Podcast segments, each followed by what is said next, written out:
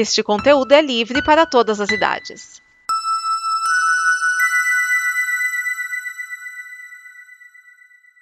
Obrigado por dar play neste programa. Em nome das pessoas que o fizeram, peço que você expresse sua opinião nos comentários e considere nos apoiar na campanha de apoio, seja no Apoia-se ou no PicPay. As informações e os comentários estão em nosso site comboconteúdo.com. Agora, fique com o programa.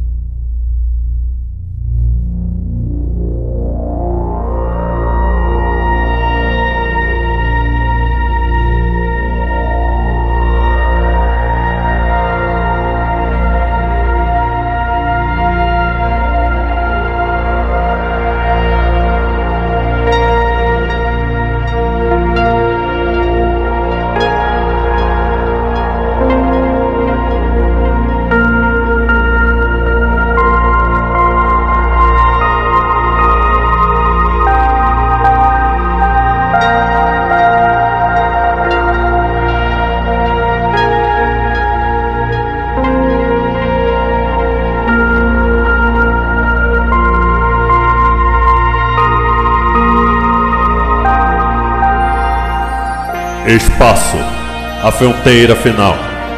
Estas são as viagens do Dobra 9 em sua missão para explorar novos episódios, para pesquisar novas referências, novas criações, audaciosamente indo onde todo Tecker quer estar.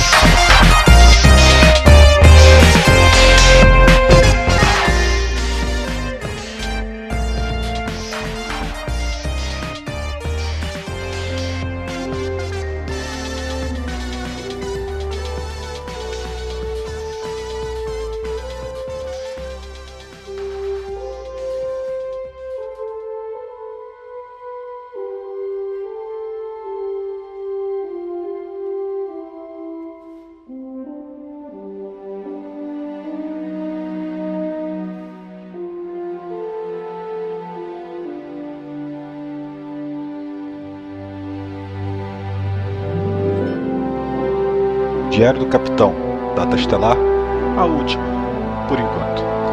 Este é o Dobra 9, podcast onde estamos analisando cada um dos episódios das séries de Star Trek. Meu nome é Márcio Neves e nós estaremos falando hoje dos episódios Amora Star, partes 1 e 2, de Star Trek Prodigy. Esses episódios foram distribuídos pelo Paramount Plus nos dias 28 de janeiro de 2022 e 3 de fevereiro de 2022 nos Estados Unidos.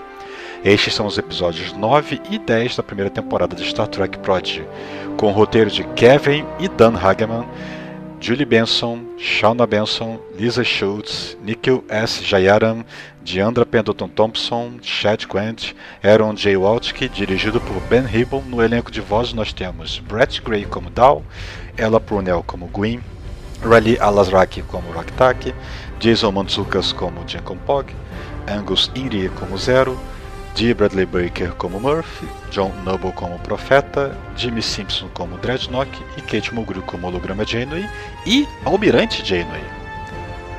Vamos à frase dos episódios. Acelera. Dal, fazendo uso da sua frase de comando pela primeira vez. O episódio começa com Rocktack narrando o que ela teve que fazer durante os eventos do episódio anterior, no que Zero conclui como eles foram capazes de, mesmo estando separados em um tempo fraturado, ainda assim conseguiram um meio de trabalharem todos juntos para resolver o problema. Na sequência, dá os barras sem querer no corpo semi-montado do Dreadnought, que eles recuperaram do replicador de naves, e, sem querer, também derruba a cabeça do mesmo e que rola pelo chão e acaba iniciando a reprodução de uma mensagem gravada do profeta, intimando a tripulação a entregar a nave para ele em troca da libertação de todos os indesejáveis, os cativos da prisão lá em Taslamora. Ou senão ele irá fazer com que esses prisioneiros paguem o preço da recusa deles. Em uma reunião posterior, todos discutem sobre o que eles devem fazer e Zero aponta duas alternativas se dirigirem para a federação para tentar obter ajuda, sem garantia de que essa ajuda conseguirá chegar a tempo, ou entregar a nave ao profeta sem garantias que ele irá cumprir sua promessa de barganha. Isso porque ele só tem energia suficiente para mais um salto em protodobra. A pedido de Dal, Janney surge para dar suas recomendações, mas no fim declara que a decisão cabe ao capitão, no final das contas. Então Jenkins sugere o óbvio: resgatar os antigos colegas de prisão e é a única alternativa possível. Só que Dal não confia que será capaz de executar um, desse, um, um plano desses, com seus esquemas meia-bocas, que eles estão em um cenário sem vitória, como o Kobayashi Maru. Mas é lembrado por Gumi que dessa vez ele não está sozinho e todos podem trabalhar juntos em um plano. Então vemos uma sequência de montagem, preparação dos planos, com todos juntos na construção de alguma coisa, na verificação dos equipamentos disponíveis a bordo para auxiliar, como os phases e trajes de voo de gravidade zero, basicamente jetpacks. Aliás, nessa sequência também vemos que o, o, o, rabo, entre aspas aqui, né, que o Dal tem atrás da cabeça, ele é preensil, então ele pode usar para manipular coisas livremente, como se fosse um, um dedo a mais. Também vemos algum tipo de upgrade nos sistemas da nave e um comentário sobre as capacidades indestrutíveis de Murphy. Por fim, Dal se apresenta à ponte vestido o uniforme de cadete que estava em seus aposentos, e todos se juntam a ele com o mesmo uniforme também. E Jane comenta até que se sente mal vestida e muda sua matriz holográfica para usar o mesmo tipo de uniforme, mas o dela é diferente, claro, num detalhe. Ela possui uma linha vermelha nos ombros e nos pulsos, indicando uma posição de comando. Jane também comenta que, apesar deles não se acharem parte da Frota Estelar, que a atitude deles de executar uma missão praticamente impossível para fim de salvar outros é mais Frota Estelar do que qualquer outra coisa. A seguir, todos se colocam seus postos e Dal fala sua frase de comando para que acione o motor de protodobra. Acelera! Ao chegar em Tars Lamora, Dal comenta que todos sabem o que tem que fazer e Rocktack leva Murphy para fazer qualquer coisa em relação ao parte do plano dele, o qual ainda não sabemos do que se trata nesse momento. Ainda é um, segredo, ainda é um mistério pra gente. Ao pousar, é, são então recepcionados pelo profeta que muda os termos do acordo e exige que Gwyn vá embora com ele, na promessa de contar a ela sobre tudo que ela ainda não sabe e também de deixar a Hev 12 para a tripulação. Todos relutam em aceitar, mas Gwyn os convence de que será o melhor e então o profeta comanda ao Dreadnought que todos os prisioneiros sejam libertados e todos eles têm suas travas de controle das pernas desativadas e os droids de vigias são desligados também. E então o profeta Dreadnought Gwyn embarca na protestar e a bordo da nave o Dreadnought reprograma Jenny para obedecer às ordens deles. E ao levantar voo, o profeta comanda a destruição dos geradores da Heavy 12, o que deixa a estação sem escudos atmosféricos e que acabará por matar todos ali eventualmente. Sem energia, até mesmo os geradores de gravidade acabam sendo desligados e tudo começa a flutuar e todos começam a, a se perder a deriva voando por aí. Após se afastar do grupo de asteroides de Tars da Mora, Dreadnought relata que o motor de protodobra está descarregado. Gwyn questiona para onde eles estão indo e cobra que o profeta lhe conte toda a verdade, como havia prometido. Ele concorda e ambos iniciam uma espécie de ligação mental. E nesse momento o profeta percebe que ela está escondendo algo e se dá conta de que ela está, na verdade, ganhando tempo para, para algum fim. Ele comanda que o motor de protodobra seja acionado imediatamente, mas Dreadnought comenta, respondendo, que os sistemas não estão presentes na nave estão, então ficamos sabendo o motivo. O motor foi removido da nave e está contido dentro de Murphy, que está junto do grupo camuflado como se fosse o Zero, numa cópia da armadura do mesmo criada no replicador de naves. Era tudo parte do plano do grupo, que transportou o Zero na frente junto com os equipamentos que eles irão precisar para retomar o controle de Taz Lamora. O grupo então se divide em duas frentes. Janko, Rocktack e Murphy seguem para restaurar a energia da estação, enquanto Zero e Dal seguem para juntar todos os prisioneiros para escapar dali assim que possível. E aí encerra a primeira parte desse episódio duplo. Começando o segundo episódio, na segunda parte, o holograma Jenny relata ao profeta que não foi capaz de encontrar qualquer sinal do núcleo de protodobra a bordo da nave. E Gwyn tenta aproveitar o momento de distração para usar sua arma para atacar o pai, parando no último momento, tentando racionalizar que ele agora tem a nave que queria e comanda que ele deixe os outros em paz. Mas ela não tem muito sucesso, pois ele também tem controle sobre a mesma, sobre a arma dela, e usa para imobilizar Gwyn. Após isso, ele comanda que Dreadnought reative todos os drones em Taslamora e que marque um curso de volta para a estação. De volta a Taslamora, Dow e Zero tentam encontrar e convencer os prisioneiros a dirigirem para a Rev 12. Agora ele consegue se comunicar com os mesmos através dos comunicadores, só que a tarefa está sendo um tanto ineficiente, então Dow tem a ideia de usar os grilhões como uma extensão do comunicador e convertê-lo em tradutores universais. Em paralelo a isso, Jenkon, Rocktack e Murphy se dirigem para a sala de força da nave para tentar consertar o gerador de energia e reativar a mesma. Só que, ao mesmo tempo, os drones espalhados pela nave se reativam. Eles conseguem até se tracar dentro da sala de força, com o Rocktack contendo a porta e Jenkon tentando entender como consertar a energia. Rocktack até comenta que ela é capaz de fazer mais que só segurar a porta, e vendo Jenkon confuso, dá uma sugestão que envolve usar parte da energia da protoestrela como reparador da força. O Janko então assume que não sabe como fazer isso e troca de lado com, com o Rocktack para ela seguir com a ideia que sugeriu. Ela consegue restaurar a energia com sucesso, mas logo Dreadnought se transporta para o local, pois a protostar já se aproximou de Taslamora. Ele tenta obter de volta a protoestrela, mas acaba sendo impedido e derrotado por, os, por todos os outros prisioneiros da estação, que se unem sob o comando do Kaitiano, ou da Kaitiana, apresentado no primeiro episódio da série, e chega ao local para ajudar. Mas infelizmente o sucesso é passageiro, pois Dreadnought consegue transmitir as coordenadas e o núcleo de protodobra é transportado de dentro de Murphy de volta para a Protostar. E a bordo da mesma, o computador avisa que o motor estará ativo em 10 minutos. Logo então, todos se dirigem para a Rev 12, com alguns dos ex-prisioneiros ocupando estações de comando na ponte pra, da nave para ajudar a comandar a mesma, e eles decolam em direção à Protostar. A bordo da Protostar, o profeta flagra Gwyn tentando desativar os escudos da nave e descobre também que a holograma Jenny nunca foi reprogramada de verdade, graças aos upgrades realizados por Gwyn como parte do plano do grupo. E dentre os upgrades também foi dada a capacidade dela interagir com as coisas, não ser mais apenas um holograma incorpóreo.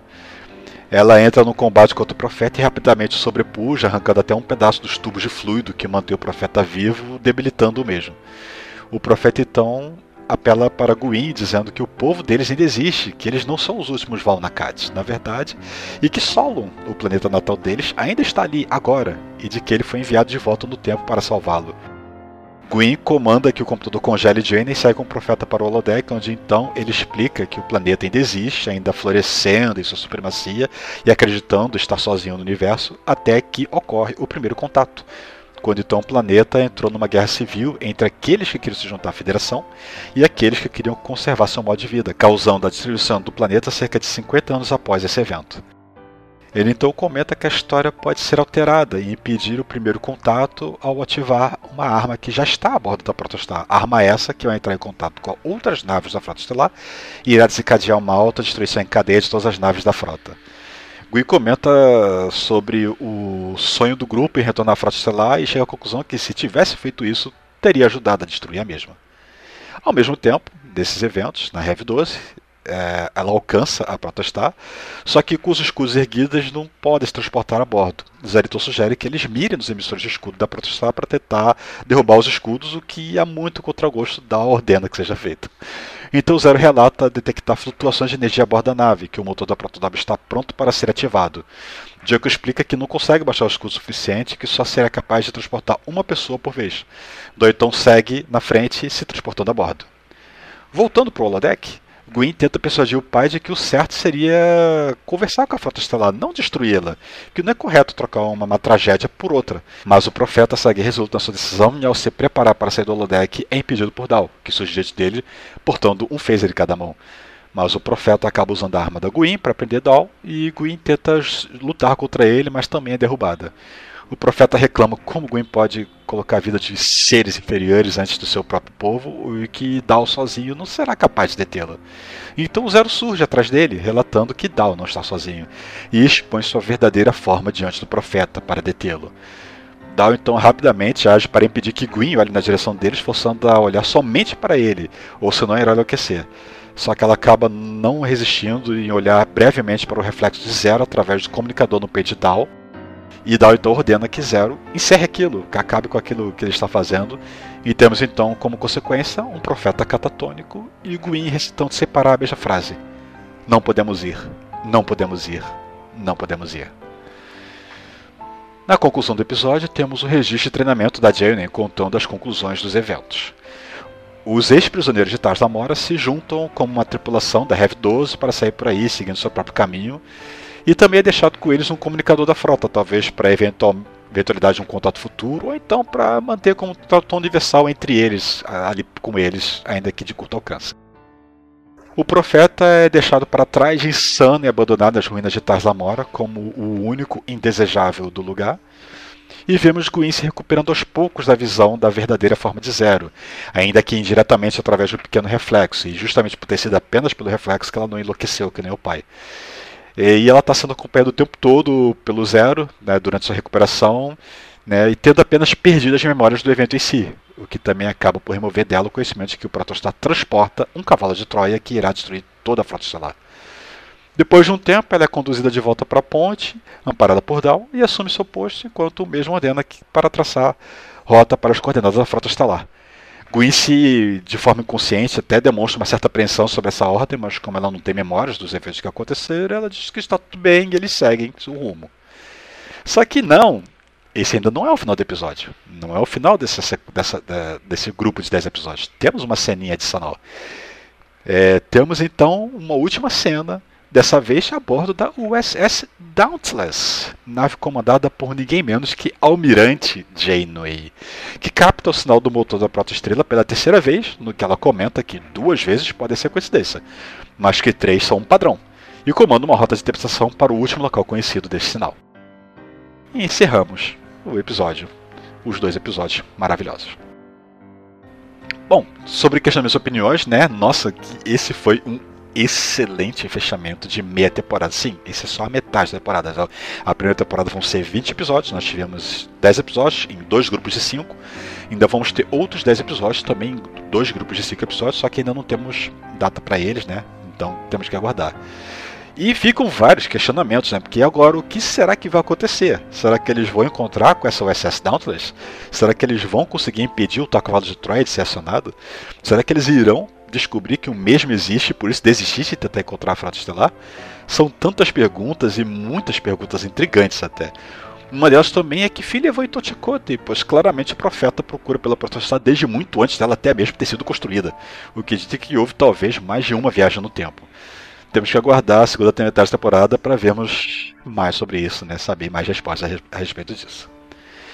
Bom, algumas curiosidades a frase de comando é uma expressão de assinatura usada pelos capitães da frota para autorizar ou comandar uma ação por, por parte da tripulação. No original, o DAO diz Go Fast. Dentre alguns exemplos de, de frase de comando, nós temos Execute ou Execute, né, em inglês, do capitão James T. Kirk, Faça ou Do It, do capitão Cisco, Pé na tábua ou Hit It, do capitão Pike, Vamos Voar ou Let's Fly da capitã Michael Burnham e Acionar ou Engage do capitão Jean-Luc Picard, que também é muito conhecido pelo Make It So, que eu não lembro como ficou traduzido em português, não sei se é uma tradução constante para esse termo.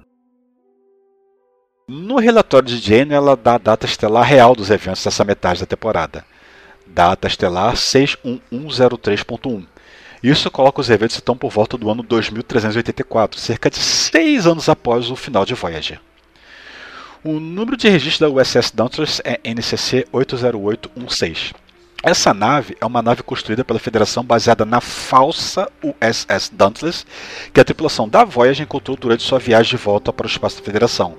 A Dauntless original, a, a falsa nave da Federação Dauntless, de registro falso NX-01A, era na verdade uma nave criada por um sobrevivente de um mundo destruído pelos Borgs que, para se vingar da tripulação da Voyager por ter ajudado a espécie 8472 e ter permitido os Borgs dar atenção ao seu mundo após isso, criou a nave na intenção de que eles a usassem na esperança de voltar para casa, sem saber que ela estaria programada para, na verdade, levá-los de volta ao seu mundo natal, agora dominado pelos Borges. Bom, concluindo, com isso nós concluímos, como falei, a primeira metade da, da, primeira temporada de Star Trek Prodigy. Ainda não foi divulgado quando a segunda metade irá retornar, mas é certo que ainda será neste ano de 2022. E tivemos aí, então alguns pontos altos desses. É, na, na, verdade, tivemos alguns pontos baixos desses 10 episódios, como a chatíssima e insuportável teimosia de Down nos primeiros episódios. Mas ainda bem que isso foi sendo melhorado com o passar dos episódios, especialmente a partir do episódio 6, Kobayashi. Mas a série como um todo está sendo muito boa. Esses 10 episódios, no geral, foram muito bons. A série, eu diria que ela é imperdível e qualquer fã da franquia, mesmo com essa abordagem mais juvenil, assim, para crianças da, da, da, Jornada das Estrelas, tem que assistir e merece acompanhar, por causa que a, a série está muito boa, está tá recomendável. Bom, o Dobra 9 é uma produção da Combo Conteúdo disponível em www.comboconteúdo.com. Confira a campanha de financiamento coletivo da Combo em apoia.se barra Combo e nos vemos para falar do próximo episódio, ainda sem título e nem data definida para estreia. Fim do diário.